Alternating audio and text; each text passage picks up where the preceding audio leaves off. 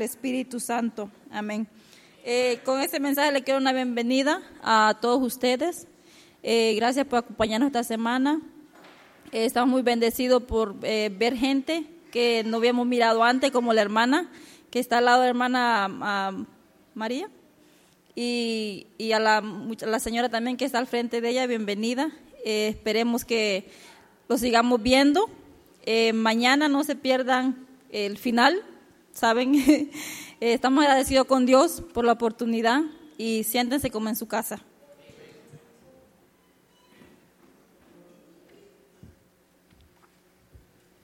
Hemos cambiado el programa un poquito. Ah, les dije que después del himno va a empezar el pastor, pero vamos a tener a Dwayne que tenga su parte especial. hay bastantes hermanos que están enfermos y tenemos que seguir orando por, por ellos. Quiero también decirle que oren por una pareja que he estado visitando por un tiempo. Él se llama Sócrates y ella se llama Elizabeth.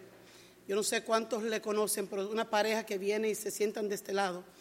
Por favor, tengan oración. Su esposa, la esposa fue operada en esta semana. Así que él me pidió, mandó un texto de que por favor le tengamos en oración. Himno 183, nuestro himno tema, puesto de pie, por favor. No me olvidé de ti.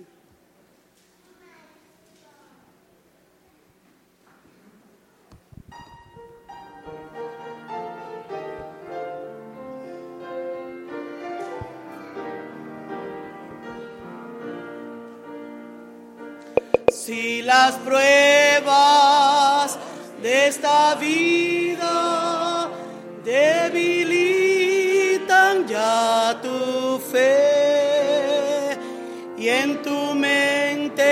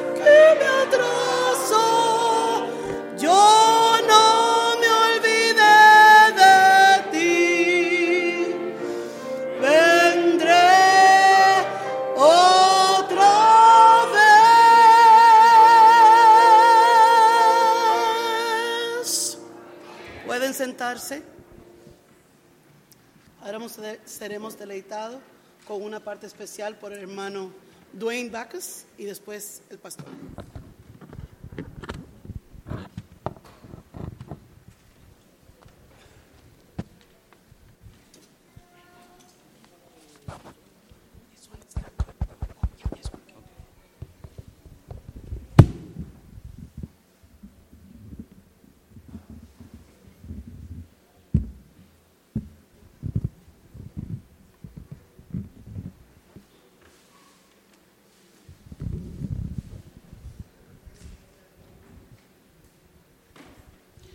Um, good night, church.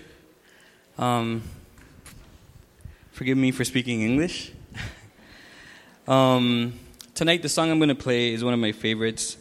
Um, it's by an artist called Lauren Daigle. Um, and it's called Salt and Light. And it talks about us um, being that prophetic salt that Christ talked about. He are the salt of the earth. and in, in this time that we're living in right now, it has taken on significant, significant meaning for me. Um, we can see that we're in a lot of trouble. And we can see that there's a lot of things around us going pretty, pretty bad. And it can be tough at times. Um, but what I see sometimes that's a little disheartening is that uh, we, the salt of the earth, um, tend to be comfortable with the world ending right? And we do want it to end. We want Christ to come, right? That is that is his hope, that is our hope. But it doesn't mean that we sit in our corners. Salt can't help but salt. If we are salt, we're going to affect the world around us. And I see a time where uh, never before, like in my recent time, remembering how clear cut wrong or right can be yet we as many Christians hide and we're afraid to call certain things by their name. Um, issues of social justice, issues of racism, issues of bigotry. Um, we should not shy away from these things, and we should be salt. I pray that this is our uh, this is our hope, and this is what we continue to do.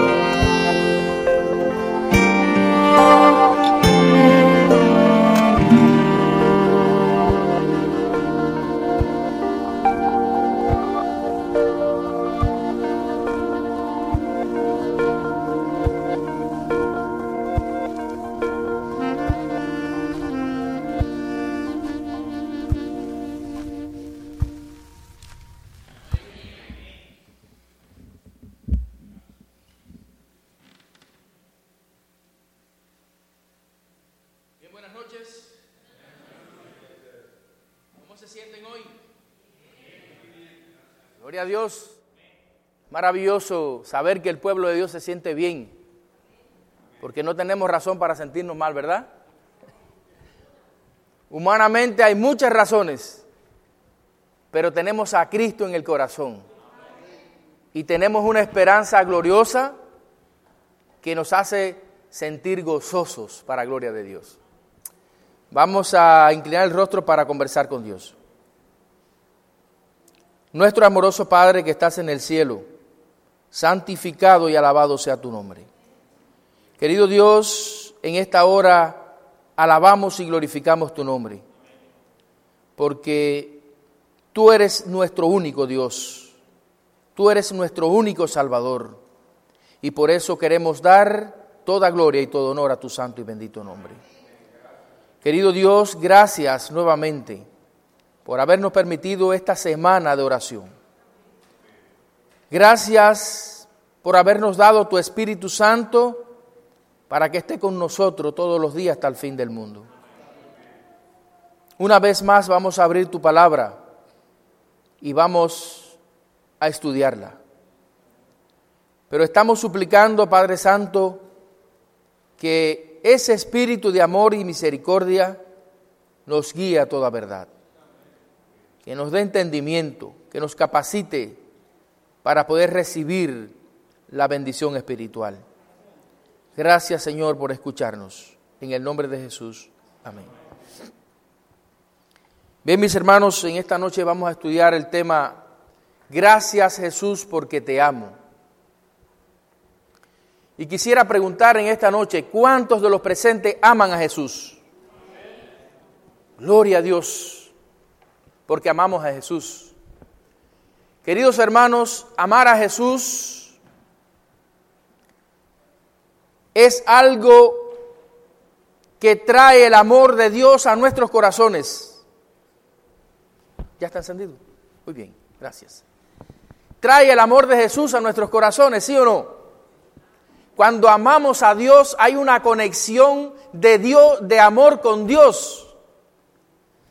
Y eso nos hace feliz, nos hace gozoso, nos prepara para poder amar a, nuestro semejante. ¿Sí o no?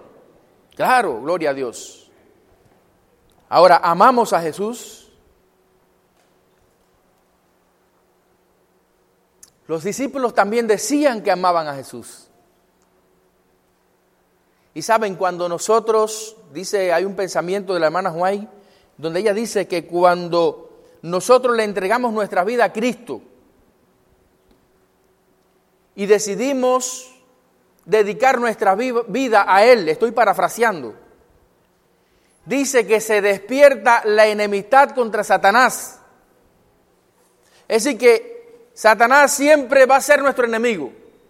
Es enemigo del cristiano que está en la iglesia, obediente, buscando a Dios de todo corazón, pero es enemigo también de aquellos que tienen el mundo perdido, sin esperanza. Lo que él es muy astuto. Pero esa enemistad que hay con él lo lleva a atacar violentamente a aquellos que estamos en las manos de Jesús y que él sabe que amamos a Jesús. Y por eso es que como iglesia, como individuos, como discípulos de Cristo, a menudo nuestra fe es probada. A menudo Dios permite que seamos zarandeados con el propósito de que nuestro amor por Él sea sólido, sea maduro, sea un amor estable, que no varíe por las circunstancias que me rodean que no mengue cuando, cuando vienen los problemas, cuando vienen las necesidades, sino que éstas lo fortalezcan, porque es un amor que durará por toda la eternidad. Dice la palabra de Dios, con amor eterno te he amado. Y por tanto, ¿qué cosa? Te prolongué mi misericordia. Gloria a Dios. Qué maravilloso.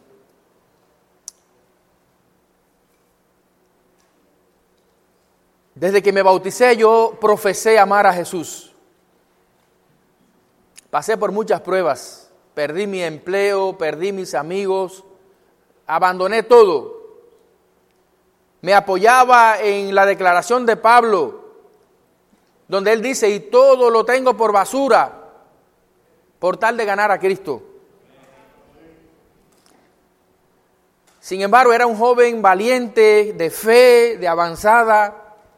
Sin embargo, sin embargo un día terminé fallándole a mi Dios. Era una semana de oración que estábamos teniendo en nuestra iglesia. Y el pastor convocó a la iglesia para que todos los días a las 5 de la mañana nos encontráramos allí para tener juntos un devocional y tener momentos de oración. Es decir, que todos nuestros problemas, nuestras necesidades, los planes de la iglesia los llevamos allí para orar por eso. Eh, ¿Saben lo que es una olla de presión? Ya. Es decir, que en la olla de presión usted echa cualquier cosa, por dura que sea, y se ablanda. Entonces nosotros decíamos que esa era la olla, la olla de presión. Entonces ahí echábamos las peticiones y todos empezábamos a orar para que Dios eh, enviara bendiciones. Y la primera noche, o sea, la primera noche de, semana de oración, que ya el próximo día en la mañana había, eh, había encuentro de oración en la mañana, el pastor pasa y me pregunta, Ortega, ¿vas a venir por la mañana? Y yo le digo al pastor, ¿cómo no, pastor? Si, yo no, si no vengo yo, no viene nadie aquí. Después que yo solté esas palabras, yo tuve temor. Dije, ay Señor, ¿qué yo dije? Me apoyé en mi propia fuerza. Y bueno, pues me fui para mi casa y traté de acostarme temprano, hice todos los arreglos, yo no puedo fallar. Yo mañana no puedo fallar. Cogí mi bicicleta y la, y la puse bien cerca de mi cama ahí de manera que yo me despertara, me montara y me, iba enseguida. La ropa la dejé todo listo. Y mis hermanos, en la mañana me despertó la luz del día. Y salí corriendo y vi que ya era tarde. Y me vestí a la carrera y vengo y agarro mi bicicleta cuando me monto que voy a salir y no tenía aire. Salí, dejé la bicicleta y salí caminando y salí hasta la calle principal y, ya me sentí como derrotado y me senté en una piedra, en un muro, a la orilla de la calle y dije, Señor, te fallé. Esto me pasó porque yo me apoyé en mi propia fuerza. Dije, pero no me voy a quedar aquí, me voy. Me daba pena llegar, pero me fui. Me autodiscipliné y me fui. Y queridos, cuando llegué a la iglesia, ya habían terminado el culto. Y, está, y cuando yo hago así que, que, cojo la esquina, que enfrento para ir para la iglesia, allí frente al templo estaban todos los hermanos que habían terminado su culto y estaban allí conversando y compartiendo. Y cuando yo enfrento, así todo el mundo me mira y dice el pastor, miren, el que iba a venir Tremendo. Y queridos hermanos, yo creo que mi fe fue probada. Yo creo que fui zarandeado para, y el Señor lo, lo permitió para que yo aprendiera que mi fortaleza, que mi roca es Cristo Jesús. Como dice Juan, porque separado de mí nada podéis hacer. Y saben, yo le doy gracias a Dios todos los días de mi vida le doy gracias, mis hermanos, ¿saben por qué? Por esa lección que Dios me dio en ese momento. Porque ya yo sé que yo no puedo hacer nada por mí mismo. Todo lo que podemos hacer lo hacemos ¿por qué? Por el poder y por la fuerza que solo Dios puede darnos. La palabra de Dios en Lucas 22, 31 y 32, podemos buscar Lucas 31, 22 versos 31 y 32. Dice la palabra de Dios. Dijo también el Señor, Simón, he aquí que Satanás os ha pedido para zarandearos como a trigo, pero yo he rogado por ti que tu fe no falte, y tú, una vez vuelto, confirma a tus hermanos. Palabra de Dios. Mis hermanos, el propósito de este estudio de esta noche es que, podamos comprender que hay un zarandeo el cual ya está en acción. Y que ese zarandeo es un evento profético. Es un evento que está profetizado para la iglesia. Y todo aquel que se haya consagrado a Dios y esté firme en los cimientos de, la, de las verdades bíblicas, será zarandeado. Será zarandeado, su fe será probada. Ahora, todo aquel que no esté cimentado en la verdad de la palabra de Dios, mis hermanos, tristemente será como el tamo que arrebata el viento. Será cortado como aquel árbol que no da fruto. Y es interesante destacar que el carácter que hayamos cultivado a través de nuestra relación con Jesús definirá la preparación que vamos a tener para enfrentar ese zarandeo. Es algo que ya está aquí.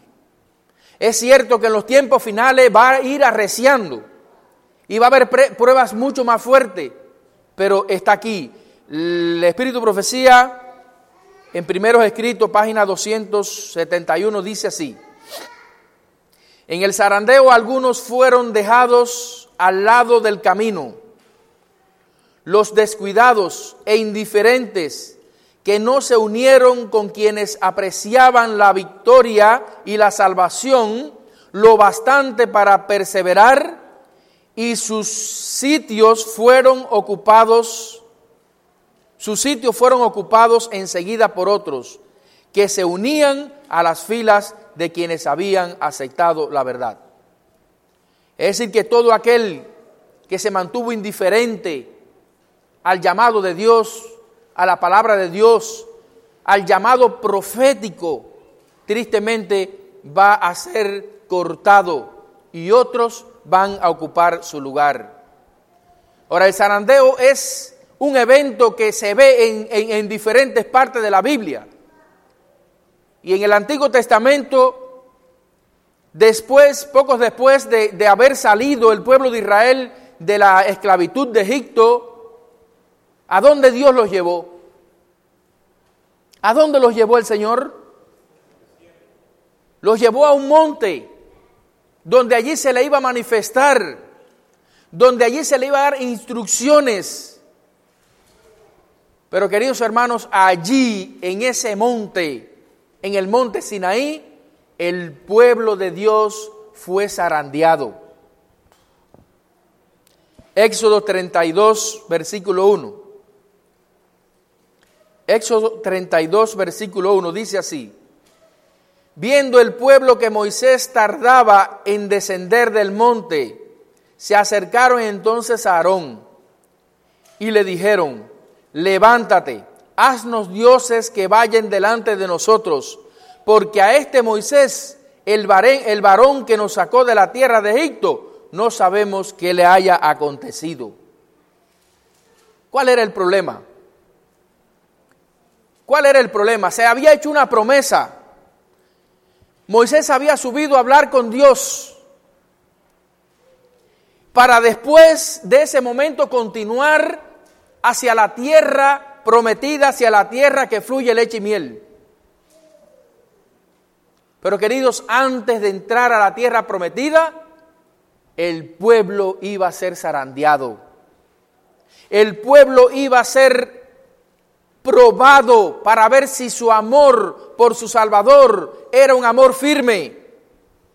Versículo 28 dice, y los hijos de Leví hicieron conforme al dicho de Moisés. Y dice, y cayeron del pueblo en aquel día como tres mil hombres. Es decir, que hubo una gran matanza. Ahora, ¿quiénes fueron los que murieron ese día? Los que se mantuvieron de parte de Dios junto a Moisés? ¿O los que perseveraron en la idolatría que habían aprendido en Egipto? Es decir, que el que perseveró en la idolatría, el que no perseveró en Jehová, ese día fue cortado. Y mis hermanos queridos, nosotros hoy día sabemos por lo que dice la Biblia y por las señales que estamos viendo por doquier, que la tierra que fluye leche y miel, que la Canaán celestial que nos ha sido prometida está muy cerca. Estamos cerca ya, queridos hermanos, de la tierra prometida. Estamos cerca de la gran ciudad que Dios construyó para ti y para mí. Pero nuestra fe tiene que ser probada antes de qué?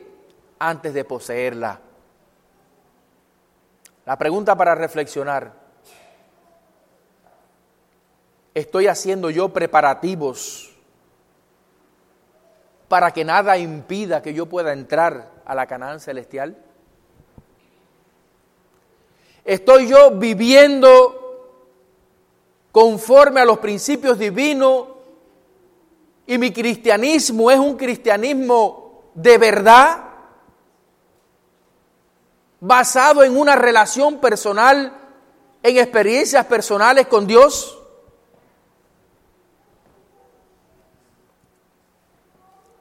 También vimos que Jesús anunció cuando estuvo en esta tierra la deserción de sus discípulos. Y muchas veces cuando hablamos de esta negación, pues nosotros pues eh, le echamos toda la culpa a Pedro. Y pensamos que Pedro fue el único que terminó huyendo y dejando al Salvador solo. Dice Jesús en Mateo 26, 31.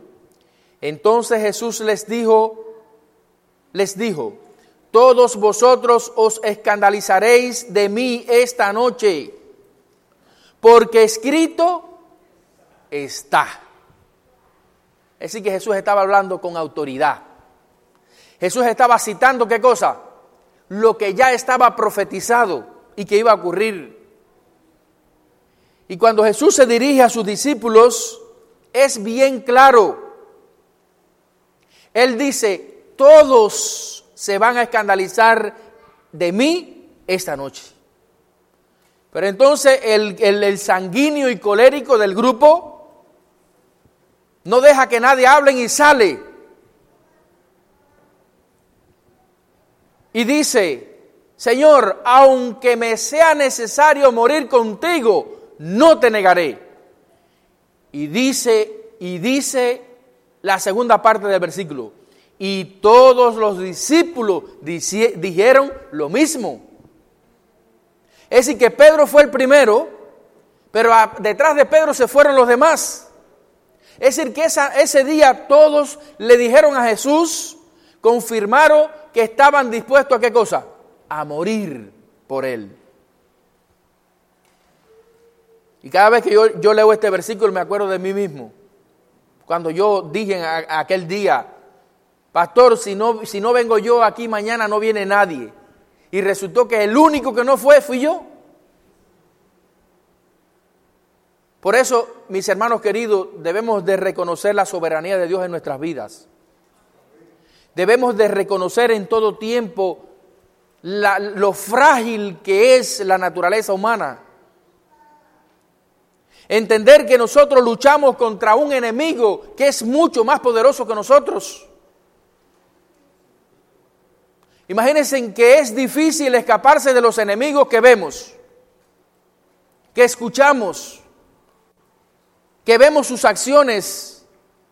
Ahora, ¿cuánto más difícil es esquivar un enemigo que no podemos ver, que no lo escuchamos eh, eh, audiblemente? que está constantemente disfrazando las cosas y seduciéndonos para que caigamos en pecado y nos alejemos de Jesús. Y esa realidad debe llevarnos a un sentimiento de dependencia total de Cristo Jesús. Debe conducirnos, mis hermanos queridos, a sentir que sin Él nada podemos hacer. Porque la fe que es a través de la que podemos apropiarnos de la salvación, no es de nosotros, es un don de Dios. el que nos convence de pecado, de justicia y de juicio. No es este corazón pecaminoso, es el Espíritu Santo. El que produce en nosotros el querer como el hacer por su buena voluntad. Es Dios. ¿Y qué somos nosotros? ¿Qué papel jugamos nosotros en este conflicto? Mis queridos hermanos, nosotros somos la niña de los ojos de Dios. Nosotros somos el objeto del amor, del más tierno cuidado del Padre Celestial, porque Él pone todos los atributos, Él pone todas las, herramientas para que tú y yo hagamos la sabia decisión de escoger vivir con Él por toda la eternidad. Solo bastó una noche para demostrar si realmente Pedro y los discípulos amaban a Jesús. La noche, ese momento de oscuridad, ese momento de tiniebla, ese momento de temor, ese momento definió si realmente lo amaban o no. Y todos terminaron como abandonando a Jesús.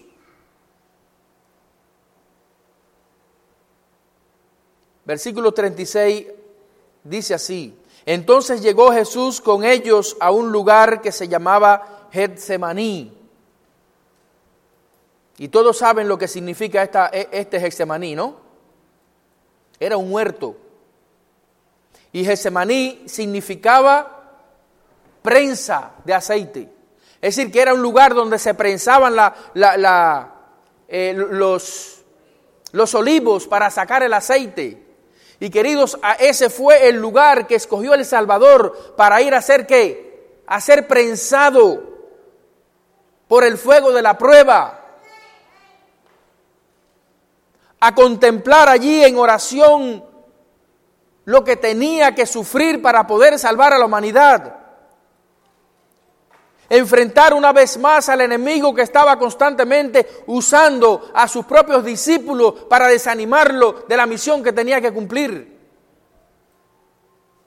Nuestro Salvador allí en Getsemaní, mis hermanos queridos, fue prensado, fue exprimido al punto que dice la palabra de Dios que su sudor eran como gotas de sangre.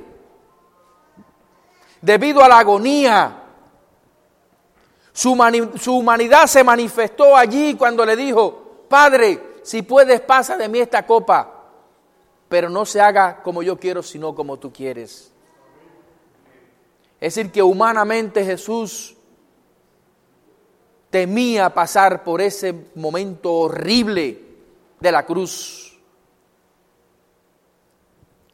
Pero su amor por esta humanidad, su amor por ti y por mí era tan grande era tan inmenso, porque de tal manera amó Dios al mundo, mis hermanos, que le dijo, Señor, si no hay otro medio, cúmplase tu voluntad. Y qué maravilloso, mis hermanos queridos, que Jesús sabiendo todo lo que iba a sufrir, Jesús sabiendo todo lo que tenía que pasar, Él estuvo dispuesto a ofrendar su vida para salvarte a ti y a mí. Dice, y tomando a Pedro y a los dos hijos de Zebedeo, comenzó a entristecerse y a angustiarse en gran manera.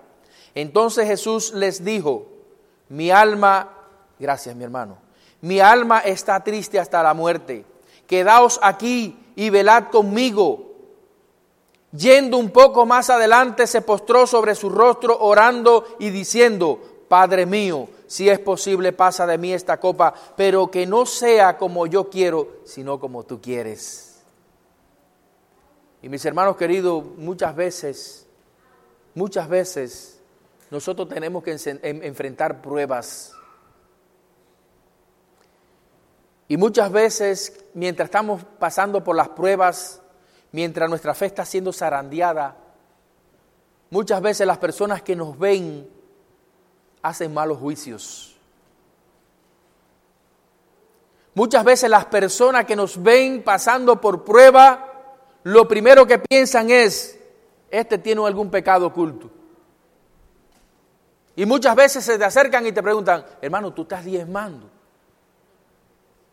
Hermano, tú estás, tú estás orando, ¿cómo está tu vida con Dios? Porque muchas veces pensamos que, que la prueba, que el dolor, que el sufrimiento eh, solamente es para aquellos que están en pecado.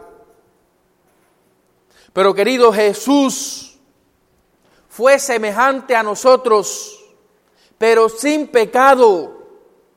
Sin embargo, en el momento cumbre de su consagración, para ofrendar su vida, para salvar la humanidad, él tuvo que sufrir una prueba terrible, una agonía terrible.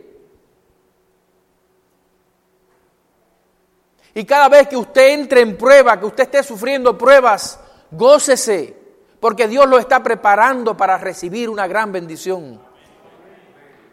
Y no siempre la bendición que viene es recibir mejor dinero o mejor empleo. No, Muchas veces la bendición que Dios quiere darte es una bendición espiritual. Es un ascenso en tu vida espiritual. Es un acercamiento un poquito más a Cristo Jesús. Y creo que es, son las bendiciones que verdad cuentan para Dios. Porque son las bendiciones que te van preparando, que te van asegurando para que nada impida que tú puedas vivir en el cielo con Cristo por toda la eternidad. Dice, vino luego a sus discípulos y los halló como durmiendo. Iglesia la Odisea, despierta, dice el Señor Jesucristo. Despierta porque el tiempo está cerca.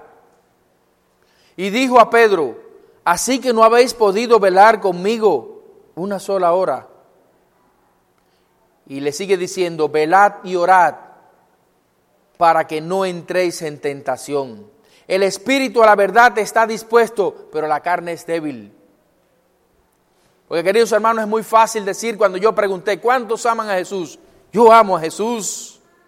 ¿Por qué? Porque el espíritu está dispuesto, y decimos que amamos a Jesús porque en realidad lo amamos. Sí lo amamos. Pero dice que la carne es que es débil. Cuando viene la prueba, cuando viene el zarandeo, ¿qué pasa? Entonces cedemos. Dice otra vez, fue y oró por segunda vez diciendo, Padre mío, si no puede pasar de mí esta copa, sin que yo la beba, hágase tu voluntad. Es decir, que cada paso que dio Jesús en su oración lo fue que lo fue fortaleciendo. Porque a pesar de que como, como humano no quería pasar por esa situación que iba a pasar, su amor lo llevaba qué? A confirmar su deseo, su determinación de pasar si era necesario. Versículo 43 dice, vino otra vez y los halló como durmiendo, porque los ojos de ellos estaban cargados de sueño. Y dejándolos se fue de nuevo y oró por tercera vez diciendo las mismas palabras. Entonces vino a sus discípulos y les dijo, dormid ya y descansad he aquí ha llegado la hora y el Hijo del Hombre es entregado en manos de pecadores. Terrible. Ya, duerman ya. Y mis queridos hermanos, nosotros, los que esperamos estar en la santa ciudad, los que estamos esperando la segunda venida de Cristo, tendremos que enfrentar el zarandeo cada vez más fuerte. A medida que nos acercamos al tiempo del fin, las pruebas van a ser más fuertes. Pero queridos, la prueba de hoy te va a fortalecer para la de, para la de mañana. Es decir, que gradualmente vamos a ir, ¿qué cosa? Siendo probados y siendo fortalecidos. Y como dice el profeta, si nosotros hoy no podemos correr con los de a pie, ¿cómo podremos correr con los de a caballo? ¿Se dan cuenta? ¿Por qué? Porque hoy estamos disfrutando de una aparente paz. donde el enemigo te está probando, donde tu, fe está siendo probada, donde estamos siendo zarandeados, la iglesia está siendo zarandeada. Pero hermanos queridos, todavía no hay nadie que te está amenazando de muerte si tú no te retractas de tu fe. Todavía no hay una ley que te prohíba que tú trabajes el domingo y que violes el sábado. Aunque ya se está gestando, aunque ya todo el ambiente mundial se está preparando, las condiciones se están dando para que eso suceda pronto. Ahora debemos reflexionar en algo. ¿Estoy yo preparado para dejar todos los bienes que he adquirido atrás por seguir a Cristo? ¿Estoy preparado para eso? ¿Para dejar mi carro del año e irme a las montañas?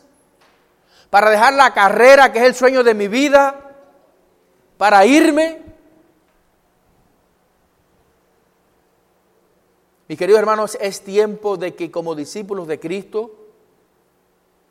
estemos, dediquemos tiempo a reflexionar en esto. Y que Dios permita que podamos tener la misma actitud que tuvo Cristo Jesús. Señor, si es posible de otra manera, por favor, no permitas que esto pase. Pero si llegara a pasar, Señor, que sea como tú quieras y no como yo quiero. Debemos estar dispuestos a vivir un día a la vez. Debemos estar dispuestos a saber que estamos de paso en este mundo y que todo cuanto tenemos, mis hermanos queridos, se va a consumir en fuego. En cierta ocasión había un turista visitando una ciudad. Y en lo que el turista estaba paseando y conociendo lugares, escuchó hablar de un famoso sabio que vivía en la ciudad y decidió ir a visitar a ese hombre sabio. Y llegó a la casa del sabio, entró, saludó al sabio, pero cuando hace así que mira dónde vivía el sabio, él queda impresionado. Dice, pero ¿cómo va a ser si este hombre es sabio? Este hombre no tiene, no tiene los muebles del año, no tiene comodidad, este hombre no tiene, no tiene nada aquí y le pregunta al sabio, oiga, pero si usted es tan sabio, ¿por qué usted no tiene nada? ¿Dónde están sus muebles? ¿Dónde están sus, sus bienes? Y el sabio lo mira así, con paciencia, con tremenda serenidad, y le pregunta, ¿y los tuyos dónde están? A lo que el turista le, le responde, no, los míos están en mi casa, yo no soy de aquí, yo estoy de paso por aquí. Y el sabio le dice, yo también estoy de paso por aquí porque mis, tesoros están en el reino de los cielos. Queridos, debemos de educar nuestra mente. Debemos educar nuestra mente de que las bendiciones materiales que Dios nos ha concedido en este mundo, en esta vida, no van a durar para siempre. No la vamos a llevar al cielo porque no la necesitamos, porque dice la palabra de Dios que cosas mayores nosotros veremos. Cuando Pablo fue arrebatado en visión, ¿qué fue lo que dijo Pablo? Pablo pudo relatar eh, detalladamente lo que vio allí.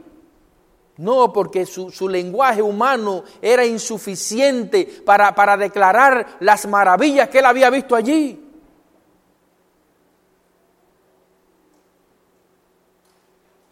Y terminó diciendo, no, cosa que ojo no vio, ni oído yo, ni ha subido al pensamiento del ser humano, son las que Dios tiene preparadas para los que le aman.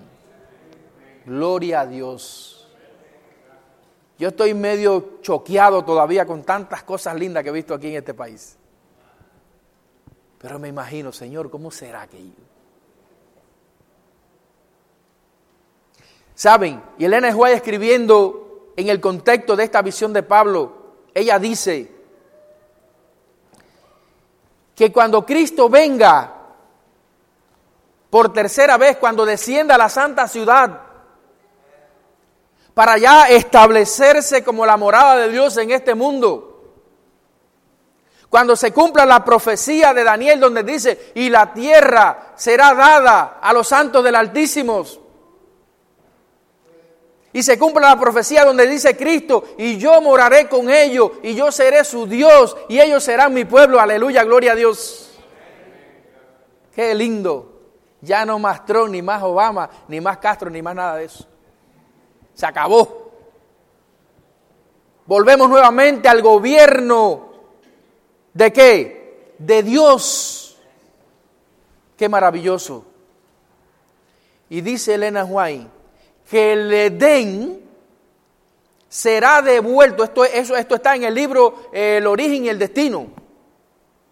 Historia de redención creo que también lo, lo, registra. Dice que el Edén, que fue tomado poco antes del diluvio y trasladado al cielo, dice que será devuelto a esta tierra más gloriosamente embellecido que al principio.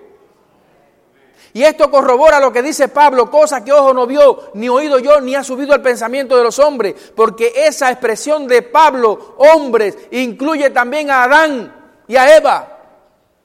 Es decir, que lo que vio Adán y Eva en el Edén se quedó chiquitico, se quedó corto con lo que Dios ha preparado para ti y para mí.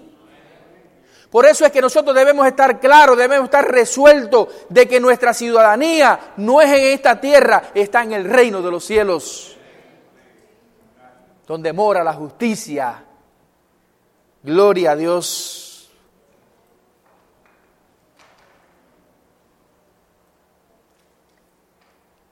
Dice el versículo 56, hablando de este, de, de este pasaje, dice, mas todo esto sucede para que se cumplan las escrituras de los profetas. Entonces todos los discípulos, dejándole, huyeron. Yo les voy a decir algo. Yo no quisiera estar ni por un momento en los zapatos de Judas Iscariote. Judas aparentemente eh, eh, eh, experimentó un arrepentimiento, pero lo que Judas experimentó no fue arrepentimiento. Judas experimentó un remordimiento porque él había sobrepasado ya la línea de la misericordia que, Jesús le había dado. Y él reconoció que lo que había hecho estaba mal, que él nunca debió hacerlo. Pero el sentimiento que lo llevaba a ese reconocimiento era remordimiento, temor por las consecuencias y no arrepentimiento genuino y dolor por haber traicionado al Hijo de Dios.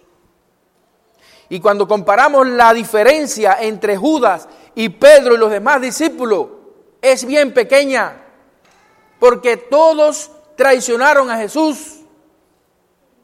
¿Y quién de nosotros un día no ha traicionado a Jesús? Pero la diferencia está, mis hermanos queridos, en, el amor que tú tengas por Jesús. Judas no amaba a Jesús. Judas amaba el robar el dinero que caía en la tesorería. Su amor supremo estaba centrado en ese, en, en ese vicio de robar. El amor del joven rico estaba sentado en los bienes, en la riqueza y no en el dador de las riquezas. Pero los discípulos, aunque traicionaron a Jesús, tú y yo, aunque muchas veces traicionamos a Jesús, la prioridad de nuestro corazón es el amor por Él. Y por eso estamos aquí. Por eso seguimos perseverando, porque amamos a Jesús. Y gracias a Jesús, porque podemos amarte, porque tú nos permites amarte. Un amor de seres humanos pecadores, imperfectos, pero que hace tan feliz el corazón de nuestro Padre Celestial. Qué maravilloso. Mis hermanos queridos, esta nota también es, de, de, la pluma inspirada, dice, nos hallamos en el tiempo del zarandeo, ya se está moviendo la criba. Cuando todo lo que pueda ser sacudido lo será. El Señor no excusará a los que conocen la verdad si no obedecen sus mandamientos en la palabra y en la obra. Palabra y obra. Y la iglesia muchas veces, usted mira la iglesia y como que la iglesia está como que dormida. Estos son temas que, que, que ya se escasean en las iglesias. No se habla casi de la segunda venida de Cristo, no sé aquí. Se habla poco de, de, las profecías que ya se están cumpliendo. Y queridos, le, le, les aseguro que cuando la iglesia estudia profecía, cuando usted como miembro de la iglesia se, se, se dedica tiempo devocional a revisar las profecías, mi hermano querido, esto produce reavivamiento espiritual en su vida. Porque la esperanza se enciende porque se actualiza la promesa en el corazón de que todo se está cumpliendo y de que Cristo está viniendo ya. Gloria a Dios.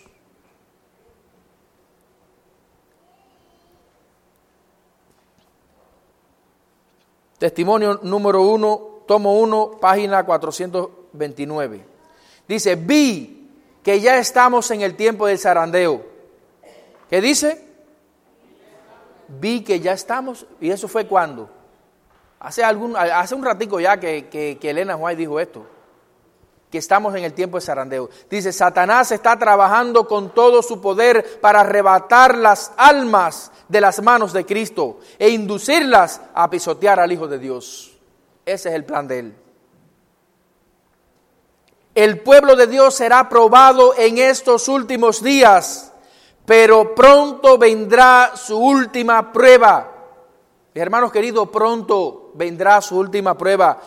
Dice, sigue diciendo la palabra, dice, y entonces recibirán el don de la vida eterna. Gloria a Dios.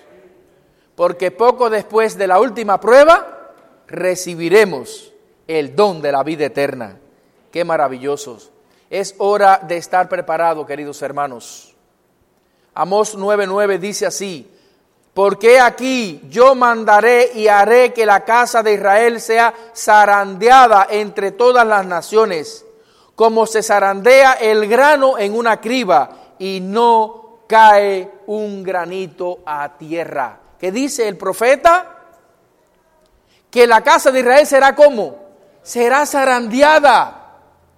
Pero también aquí hay implícitamente una promesa, dice, y no cae un granito a tierra. Cuando usted zarandea el trigo, ¿qué es lo que se va? Mis queridos hermanos, la paja se la lleva el viento. Pero los granos caen al granero de Dios. ¿Saben por qué? Porque el grano está nutrido, el grano tiene peso, el grano tiene cuerpo, el grano está lleno. Y el viento no se lo puede llevar. El grano va al granero de Dios seamos grano y no paja. Y solamente podremos llegar a ser grano lleno, con el peso suficiente para que el viento de las falsas doctrinas, de la presión, de la persecución, no nos lleve. Solamente podremos estar llenos si nosotros permanecemos en una relación personal con Cristo Jesús. Relación personal con quién? Con Cristo Jesús. Hay muchos miembros en la iglesia que, que, están dejando su alimento espiritual, mis hermanos queridos. Están confiando su vida espiritual a los sermones que predican los pastores. Cuidado. Yo conocí un miembro de iglesia que no estudiaba la Biblia. Decía, pastor, ¿para qué, qué yo voy a pasar trabajo estudiando la Biblia si aquí están los siervos de Dios con el mensaje? Clarito. Y hermano, ten cuidado, porque también está profetizado que grandes estrellas van a caer. Y hay grandes estrellas, predicadores de fama internacional, adventistas del séptimo día, pastores, que están predicando cosas que van en contra de lo que dice la Biblia. Recientemente escuché un sermón de un famoso predicador acerca de la naturaleza de Cristo, donde presenta una teoría extraña, donde él presenta el concepto de que Cristo vino a este mundo con la naturaleza post-laxaria de Adán Y si nosotros aceptamos que Cristo vino con una naturaleza corrupta, pecaminosa, como la de nosotros, mis hermanos queridos, el plan de salvación se desarma. ¿Saben por qué? Porque la doctrina del santuario se echa por tierra. ¿Dónde queda el Cordero? ¿Dónde está el Cordero perfecto, sin mancha, sin pecado? Y entonces toda esa simbología, toda esa ilustración del plan de salvación que encontramos en el santuario, ¿a qué, a quién se lo aplicamos? ¿Vieron cómo trabaja el enemigo? Y nosotros sabemos por la Biblia, mis hermanos queridos, que Cristo vino con una naturaleza humana caída en cuanto a la carne. Porque Jesús tenía que identificarse con seres humanos con un cuerpo degradado por el pecado. Jesús no podía aparecer en su esplendor, en su belleza, en su hermosura. Él tenía que ver venir al igual con el humano porque él, para poder salvar a la raza humana, él tenía que ponerse los zapatos de, de los seres humanos. Él tenía que sentir sed, tenía que sentir cansancio, tenía que sentir dolor por, por la injusticia predominante en su época. Él tenía que sentir dolor por quién? Por los golpes, los latigazos, las espinas, los clavos que le enterraron. Él tenía que llorar por Jerusalén al contemplar con su mirada profética que finalmente sería desechada y destruida por ejércitos extranjeros. Pero su naturaleza divina, perfecta, sin pecado, estaba en Cristo Jesús. Y dice la palabra de Dios bien claro que Cristo no es ni el, el ser igual a Dios como cosa que aferrarse sino que qué, sino que qué, se despojó, haciéndose siervo, semejante a quién, a los hombres. Hay un juego de, palabras griegas que definen, aclaran este asunto. Porque cuando, cuando dice la palabra de Dios, Pablo dice que Cristo no escatimó el ser igual a Dios, está usando el término, homo, el término isos, que significa igualdad total. Y cuando dice semejante a los hombres, usa el término homoioma, que, que, se, dice parecido. Significa que es algo parecido, pero que no es igual. Así que Cristo tomó una humanidad como degradada por el pecado en cuanto a la carne, pero su naturaleza espiritual era la misma naturaleza que tuvo Adán cuando? Antes de pecar, no después de pecar. Y ahora haciendo una investigación en la clase de maestría, estaba leyendo el libro de teología sistemática de Berkov. Y ahí encontré que los misticistas tenían una teoría donde ellos presentan este concepto de que Cristo vino con una naturaleza corrupta como los seres humanos. Ahora, vuelvo a preguntar, ¿tendremos nosotros que confiar nuestra salvación, nuestra vida espiritual a los sermones de los predicadores? No. Tenemos que aprender de los bereanos. Mire, el Señor, el doctor, teólogo, apóstol Pablo, iba a predicarle a ellos. Y dice la Biblia que ellos buscaban en la escritura para comprobar si eso era cierto. Usted debe de venir a la, iglesia con su Biblia en la mano. Pero usted debe, no debe venir a aprender la Biblia a la iglesia, usted debe de estudiar la Biblia. Dice la hermana Juan aconseja que dice que cada uno de nosotros debe de estudiar la Biblia por sí solo con la dirección del Espíritu Santo y debemos de crear nuestro propio concepto de las verdades bíblicas. Es decir, que yo no guardo el sábado porque lo dice el pastor, porque es una norma de la iglesia, porque el manual, porque me censuran. No, yo guardo el sábado porque yo racionalmente estoy convencido de que es un mandamiento vigente de la santa ley de Dios. Y así todas las demás puntos de la ley y doctrinas fundamentales de la iglesia. Yo tengo mi propio concepto de la verdad presente. Y vengo a la iglesia a repasarla, a ser animado, a ser exhortado, a ser enriquecido. Pero mi, mi salvación, mi vida espiritual no puede depender de eso, debe depender de tu relación personal con Dios. Y entonces estaremos preparados, mis hermanos queridos. Entonces estaremos llenos. Entonces seremos grano. Y cuando la zaranda arrecie, usted el viento no se lo va a llevar. Porque usted trigo. Trigo lleno, preparado para el granero celestial. Gloria a Dios. Dice la hermana Juan. La matutina Maranata, el Señor viene.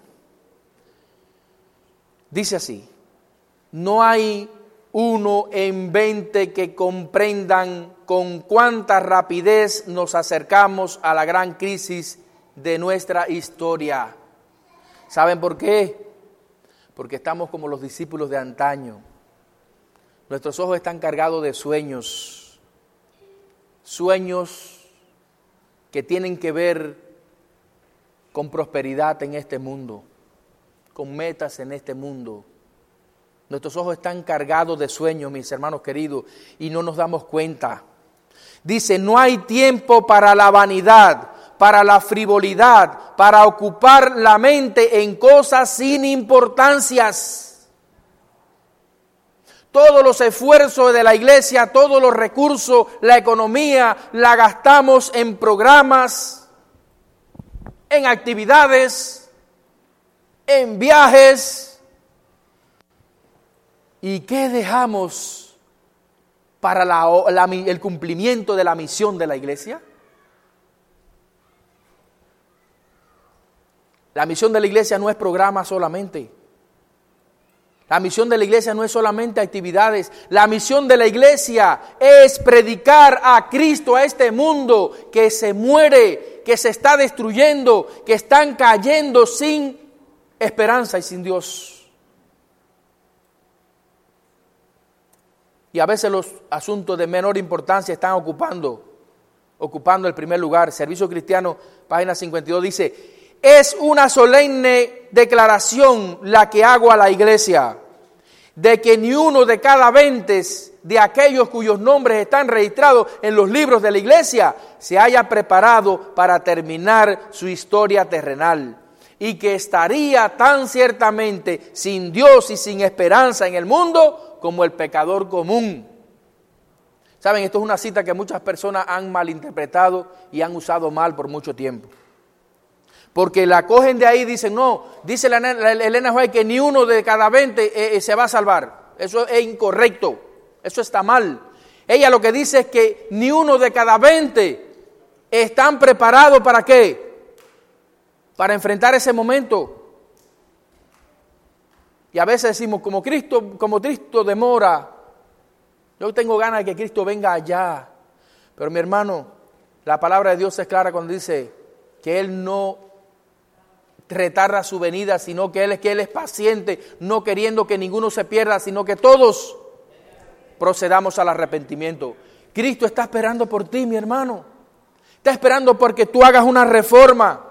Está esperando porque tú, tu vida se acondicione tu, vida se conecte con Él, porque Él no quiere dejarte fuera, Él quiere que tú estés en el cielo alabándole por toda la eternidad. Y aún hay tiempo, aunque el tiempo que nos queda es corto, todavía tenemos tiempo, mis hermanos queridos. Dice Proverbios 8, 17, yo amo a los que me aman y me hallarán los que temprano me buscan. Mis hermanos queridos, que Dios le bendiga, que Dios le guarde, que Dios permita, mis hermanos queridos, que esta amonestación del Señor en esta noche nos permita buscar más a Dios, amar más a Dios y estar de entre aquellos que son amados por Jesús, los cuales iremos al cielo con Él. Dios le bendiga y Dios les guarde. ¿Cuántos quisieran estar preparados para ese momento? Que Dios les bendiga.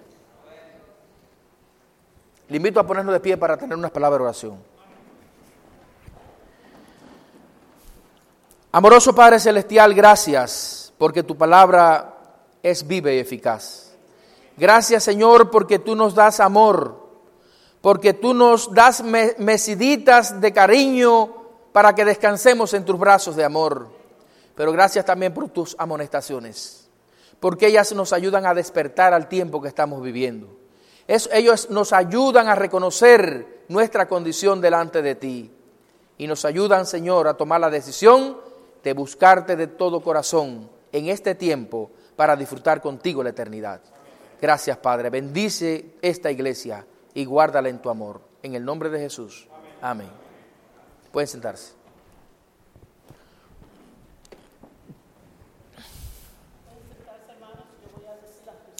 participar por razón del tiempo, pero qué lindo que después de todo esto vamos a poder, aquellos que hayamos escogido seguir al Señor y serles fieles, podernos encontrar con Él cara a cara y vivir en el cielo por toda la eternidad, Amén. donde podremos alabarle y glorificar su nombre, poner nuestras coronas a los pies de Jesús.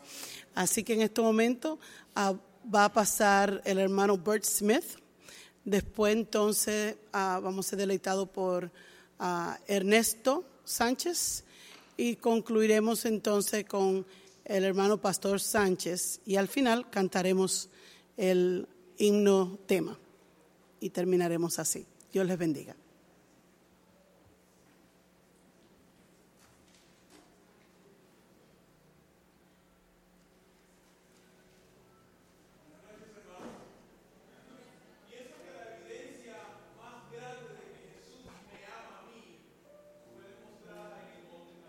Amén.